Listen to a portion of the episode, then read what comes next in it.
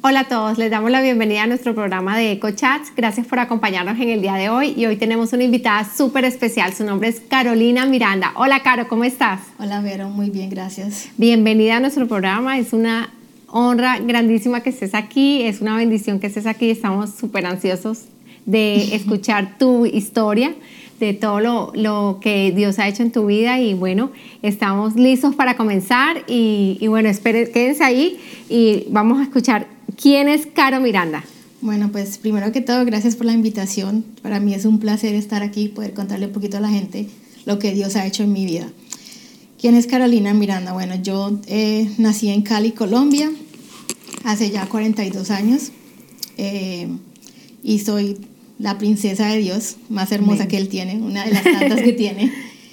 Y nada, vine a los Estados Unidos ya hace como 22 años y y aquí estoy. Eh, trabajo como estudié arquitectura y estoy trabajando en una constructora eh, como coordinadora de proyectos y estimadora de proyectos. ¿Qué te trajo a los Estados Unidos? Bueno, mi mamá, ella, eh, después de que se divorcian, ella, toda su familia vive acá en Estados Unidos y su papá muere.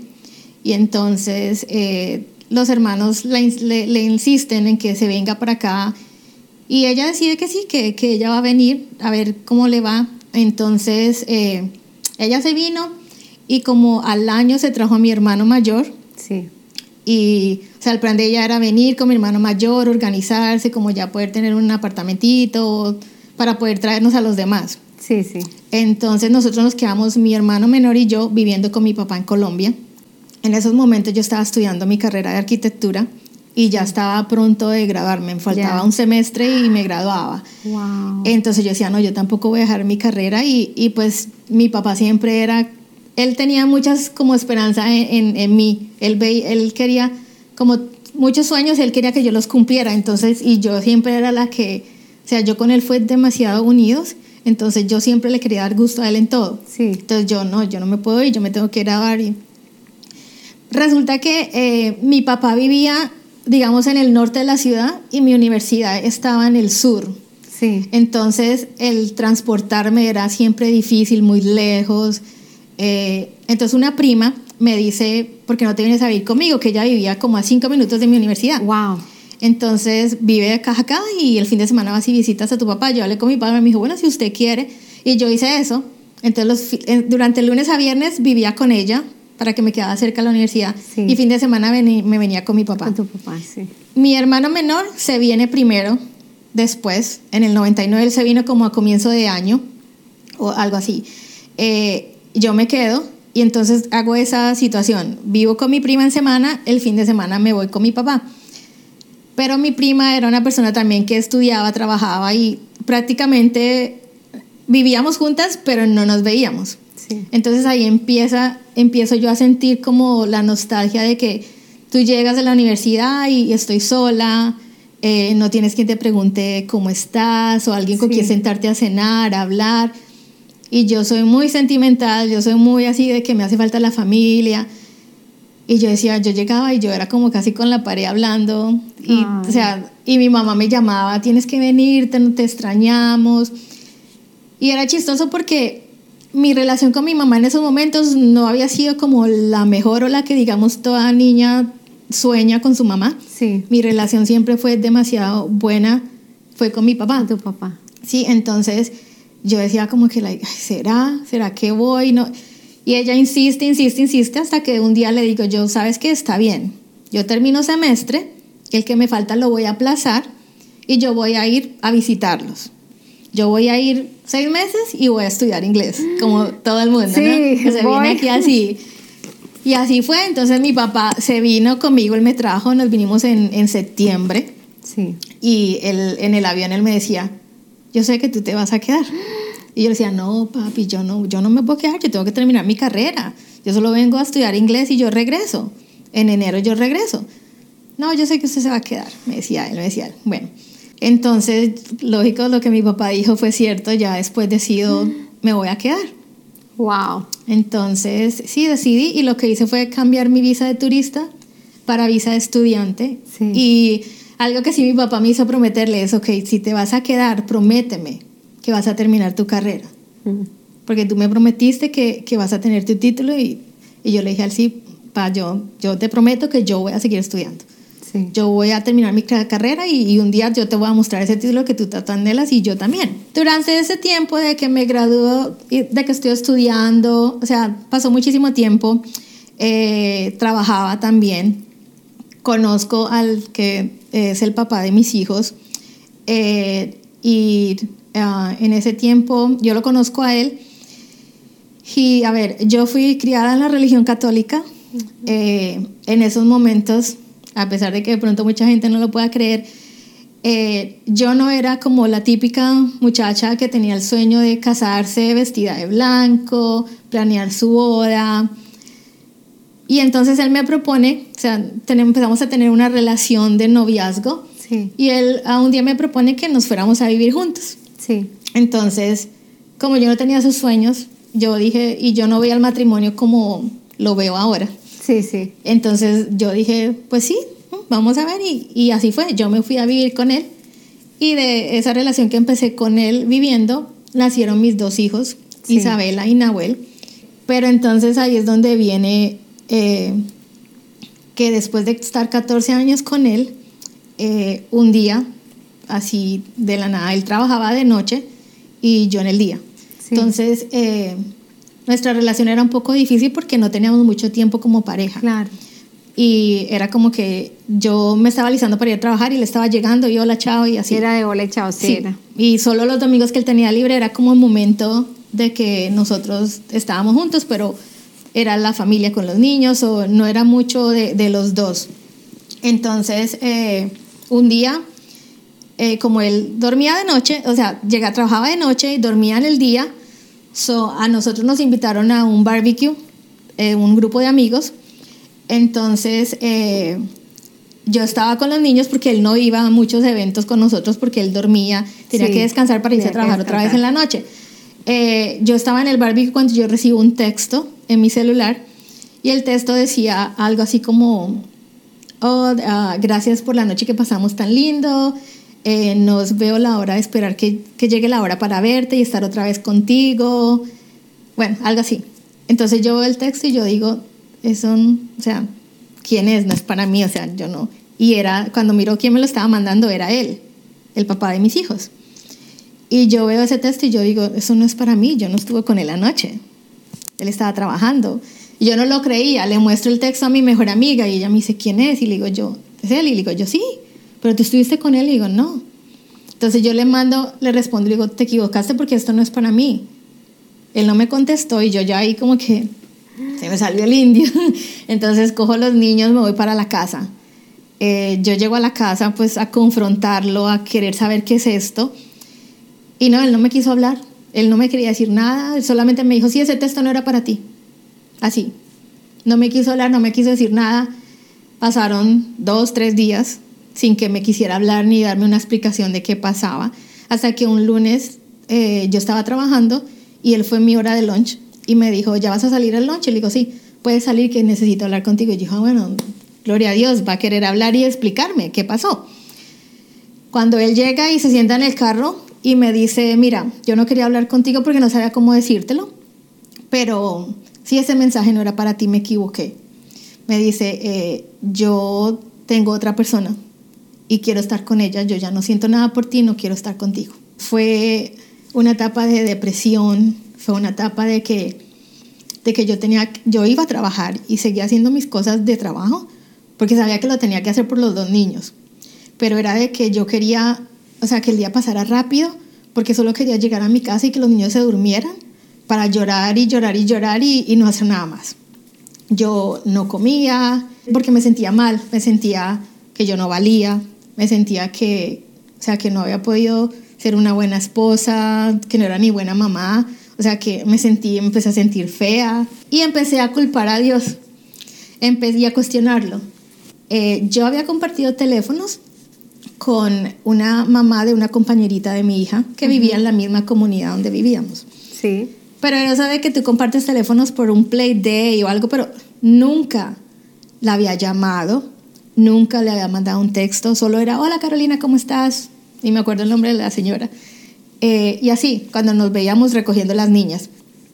Eh, en ese momento que ya nos separamos, el papá de los niños y yo, él los recogía los domingos eh, para llevárselos a estar con él. Entonces un domingo los recogió y yo seguía en mi, o sea, sin querer salir en mi depresión, ¿no? Y no le contaba mucho a, toda la gente, era yo encerrada en mí misma. Ese día yo, no sé por cuestiones de qué, pero me doy cuenta de que la persona con la que él se fue y nos dejó eh, estaba en embarazo. Entonces eh, fue otro golpe más duro para mí, porque digamos, si yo todavía tenía la esperanza, ese momento fue cuando ya dije yo, o sea, aquí ya no hay ninguna esperanza de que yo vuelva con él o que él vuelva con nosotros. Sí. Esto ya, porque ya con un hijo de por medio es como que la... No. O sea, yo me puse a llorar y llorar toda esa tarde y lloré, lloré, lloré. Cuando eso de las 3 de la tarde me entra una llamada a mi celular y era esta señora. Ella me llama y me dice, hola Carolina, ¿cómo estás? Y le digo yo, oh, bien, gracias. Y me dice, qué pena molestarte. Entonces yo le digo, no, tranquila. Yo, entonces me dice, mira, tú me vas a decir loca, llámame como quieras, me dice, pero yo soy cristiana, me dice ella. Y en estos momentos Dios acaba de poner en mi corazón que te llamara, porque tú me necesitas. Y yo entre mí, está loca la señora. Entonces yo le digo, me dice, tú estás bien. Y yo como no quería decirle nada, nada, yo le dije, no, sí, yo estoy bien, tranquila, no. Me dice, mira, es algo que está en mi corazón y es una angustia, es algo que él, él me lo está diciendo. Tú me necesitas. Y me está diciendo, llámala, llámala y háblale. Y yo le decía, no, o sea, yo dentro entonces ella me dice, hasta que me insistió tanto que ya llegó un momento en que yo ya no pude más. Y yo me solté a llorar. Y ella, y le dije, mire, estoy pasando por esto. Y ella me dijo, yo sabía que algo estaba pasando. Hmm. Que Dios lo puso en mi corazón y Él me está insistiendo mucho. Y sí, entonces llegó y me dijo, mira, eh, ahora a las 5 ese servicio en mi iglesia. Hmm. Me dice, yo quiero que vengas conmigo a la iglesia. Y yo dentro de mí, yo decía, o sea, ay, estos cristianos. yo decía, ay, no. cristianos locos que me llaman ay, no. randomly. Y ahora ella quiere que vaya a la iglesia y yo sin ganas y yo, yo no, no, no, no, yo estoy bien. Mira, ella me insistió tanto que yo le dije, está bien, yo voy. Me dice, ok, servicio empieza a las 5. Fuimos a la iglesia, entramos y yo te puedo decir, Verónica, que desde que yo entré a la iglesia, yo pisé ahí, yo sentí algo completamente diferente en mi corazón la gente saludándome eh, eh, durante el servicio no paraba de llorar. Yo no sabía por qué, pero yo no paraba de llorar. El llanto. Eh, pero me sentía bien, sentí una paz que no había sentido desde hace mucho rato. Lo que cambió en mí fue de que el cuestionamiento que yo le tenía a él de que por qué me quitaste a mi familia empezó a cambiar. Y ya no era que lo cuestionaba, sino que ya era él enseñándome a entender, o sea, entiende por qué hago que las cosas pasen. El tiempo pasa, yo empiezo a servir, eh, Dios yo creo que Él empieza a trabajar en mí, a transformar mi corazón de una manera que hasta allí ni yo me lo creía. Eh, y todos mis pensamientos empezaban a cambiar, entonces yo ya después de estar tiempo sola, o sea, ya empezó mi autoestima a subir, a saber de que yo sí valía, de que yo era una de sus princesas, eh, de que ah, yo era una buena mamá, de que, y de que no estaba sola, y de que de en ese momento él empezó a ser como mi esposo. Y yo no estaba sola y él me iba a ayudar a, a salir adelante con esos niños. Y así fue. Yo conseguí un mejor trabajo, eh, gracias a Dios. O sea, yo le puedo dar a mis hijos lo que ellos han necesitado. Todo lo que eh, y fue una mamá, un single mom, pero, o sea, con, como fuera, yo sacaba todo adelante y lo hacía y, y siempre estuvimos viviendo en buenos sitios. O sea, a mis hijos no les faltó nada, gracias a Dios. Eh, pero, y empecé a entender que yo todavía tenía la oportunidad de tener esa familia que él me iba a dar. Siendo parte del Ministerio de Niños en el Worship Team, yo hacía siempre las fiestas de Navidad de los niños, pero solo lo hacía de Royal Palm, porque es la sede que yo me encargo. Un día llega mi, eso fue en, para el diciembre del 2017, llega mi líder y me dice, quiero que este año hagamos la fiesta los dos campos unidos. So quiero que invitemos a los, a los niños de los, del, del otro campus. Wow. Entonces, comunícate con los papás para que tú pues traigas los niños a la fiesta. Y yo, yo no los conozco, ¿no? Yo te doy la lista de los papás y los teléfonos y te los presento. Entonces estábamos en una práctica de coros y me presentó a ciertos papás.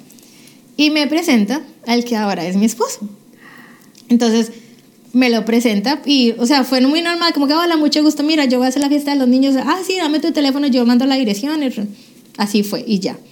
Él había acabado de pasar también una, una etapa muy dura para él, había perdido a su esposa y había quedado con dos niños. Pero ese diciembre, entonces, eh, el día de la fiesta, yo estaba allá, él tocó la puerta y yo le abrí la puerta y él entró con la niña de él, porque la niña pertenecía al otro campo en el Washington. So él entró y, y, era una fiesta de niños y solamente había mamás, que se habían quedado algunas, no todas. Wow. Entonces él, él, me mira y me dice, ¿me puedo quedar? Y yo llego y le digo, like, bueno, si tú quieres, no hay problema, pues son puras mujeres. Pero él dijo, no, lo que pasa es que quiero estar con mi hija porque no quiero que, como ya había acabado de perder a su mamá, quiero estar con ella, o si tú me permites quedarme, a mí no me importa que solo sean mujeres. Mm. Y yo le dije, bueno, está bien. Ese día él se quedó, ahí hablamos un poquito, pero pues normal.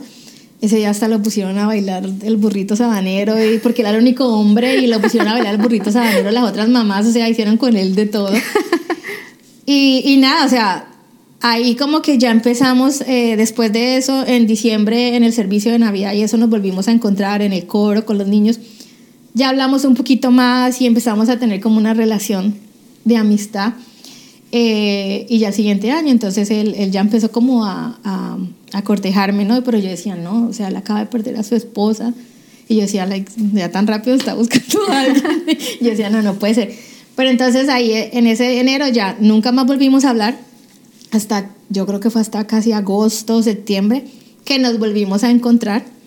Y ya volvimos a empezar a hablar y empezar a tener una relación Wow. eh, de amistad. O sea, algo que fue muy bonito, que a mí siempre me decían era enamórate de tu mejor amigo. Mm. Y así fue. Él empezó eh, a ser mi mejor amigo. O sea, él se ganó mi corazón, el de mis hijos, como amigo. Entonces empezamos a conocer a una persona a la que yo podía llamar y pedirle consejo, llorarle si quería llorar. O sea, porque Dios me empezó a transformar, pero o sea, problemas seguían, las luchas seguían, o sea, Sí.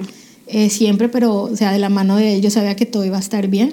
Amén. Y, y llega Jorge a mi vida y, y lo empiezo a conocer y, y a pesar de que yo no quería, o sea, yo era como terca, no, no, no, porque era muy diferente a todas las personas que, digamos, yo estaba acostumbrada o que conocía o con las que había salido. Yo nunca había salido con una persona cristiana y él era completamente diferente.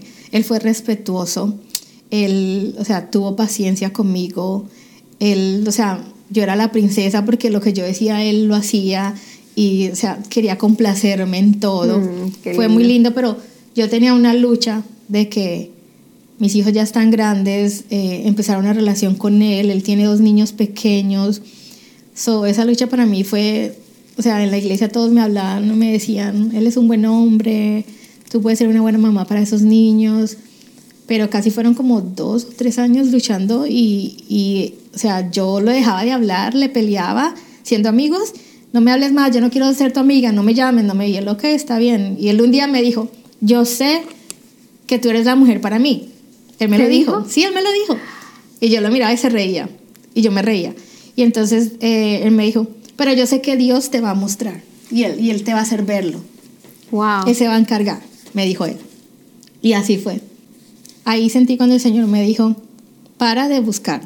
Dice, ahí está. O sea, ya no esperes más, Él está ahí. Esta es la persona que yo tengo para Wow. ti. Yo lo sentí y yo decía, yo me puse a llorar y yo no lo podía todavía creer y yo, o sea, que dije yo, está, o sea, como que ya deja de ser necia, ciega, ya. O sea, esta es la Aquí persona está. que yo tengo, aquí está. O sea, ya no busques más. Tú me Wow. pediste a alguien, aquí está. Y sí, así fue como ya empezamos a tener una relación y, y todo fue muy bonito. O sea, fue, fue diferente, pero muy, muy lindo. Luego ya él, en el 2020 me propone matrimonio. Caro, eh, ¿hay algo más que tú quieras añadir a la conversación antes de cerrar? No, solamente pues darte las gracias por, por darme esta oportunidad de, de poder compartir con las personas un poquito de lo que ha hecho Dios, porque sé que hay mucho más que Él va a hacer y que Él sigue haciendo cada día, lo sorprende a uno. eh, nada, y recordarle a la gente de que, o sea, estos mundos están muy difíciles. En el momento ahora estamos pasando por, por tiempos muy, muy difíciles. Mm. Que, o sea, lo único que tenemos es, es, es el amor de Él. Así y de es. que, o sea, Él está ahí siempre, tocándole a la puerta a uno. Uno es el que da la media vuelta y no escucha. Simplemente es escucha y, y abre la puerta al Señor porque Él es el que te va a ayudar en todo momento. Hay cosas maravillosas que el Señor tiene ahí al otro lado, simplemente. Sí, o sea, deja que abre esa puerta y cruza y vete con Él. Que es lo que Él tiene. O sea, no lo sueltes de la mano porque Él, él es el que te va a llevar por donde tienes que ser y, y Él es el que te ha, o a mí me ha dado todo. Así es. Todo a mí y también. la felicidad que tengo ahora, o sea, yo se la debo a Él y, y como digo, si yo no hubiese aceptado la invitación a la iglesia de una señora loca que me llamó un día, no estuviera donde estoy ahora. Sí, sí. So, y le decimos a la audiencia que tome, las personas que nos están mirando ahorita, que tomen esa oportunidad, que la tomen, no pierden nada. Claro, Buscar sí. al Señor, no, con- el Señor toca, uno abre la puerta, abre la puerta de su corazón y no es acerca de una religión, es acerca de una, una relación. relación que tengas con y, y la manera como lo conocemos es a través de su palabra. Claro. Y, y es muy importante, sobre todo en esos tiempos tan difíciles, tener una comunidad de personas que van a ser, no van a ser unas personas perfectas, eh, ni nada por el estilo, pero sí van a ser unas personas que van a tener algo en común y van a ser, y, y eso algo en común va a ser que somos seguidores de Jesús y seguidores de, y, y amamos la, el manual de vida que es la palabra de Dios y queremos, queremos que las cosas, que queremos que todas las cosas que hacemos sean para honrar al Señor y sean Amén, para, Así es, para el bien de, Así es, de yo en las mañanas que me voy a trabajar, es el momento en que yo pongo alabanza y o pongo una prédica o empiezo a orar y a hablar con el Señor y, y es el momento que yo siempre le digo a Él, o sea, así yo no hable eh, cuando llego a mi trabajo o si me presentas a una persona que no es cristiana, porque mucha gente no, pero que por lo menos ellos vean en mí que hay algo, Amén. que hay algo de que... Y yo he tenido personas que se te acercan y, o sea, tú tienes algo. Y Así entonces es. todos los días en la mañana yo le pido al Señor, mira, hazme de que la gente pueda verte, verte reflejada en mí, para que ellos vean todo lo bueno que tú has hecho en mí y, y así, de esa, sin yo tener que hablar. y tener la oportunidad de compartir lo bueno Ajá. que Dios, porque cuando uno experimenta la bondad del Señor y experimenta esa paz, uno quiere que todo el mundo alrededor de uno también la experimente y uno ve las personas que viven en angustia, en preocupación y uno quiere que ellos también conozcan, que ellos también experimenten esa paz que está disponible para todos. Es verdad. Entonces. Caro, muchas gracias otra No, vez. Eh, bueno, nos vemos entonces en la próxima. Claro que sí. en la próxima, eh, de pronto con tu esposo, Ah, eh, sí. Jorge.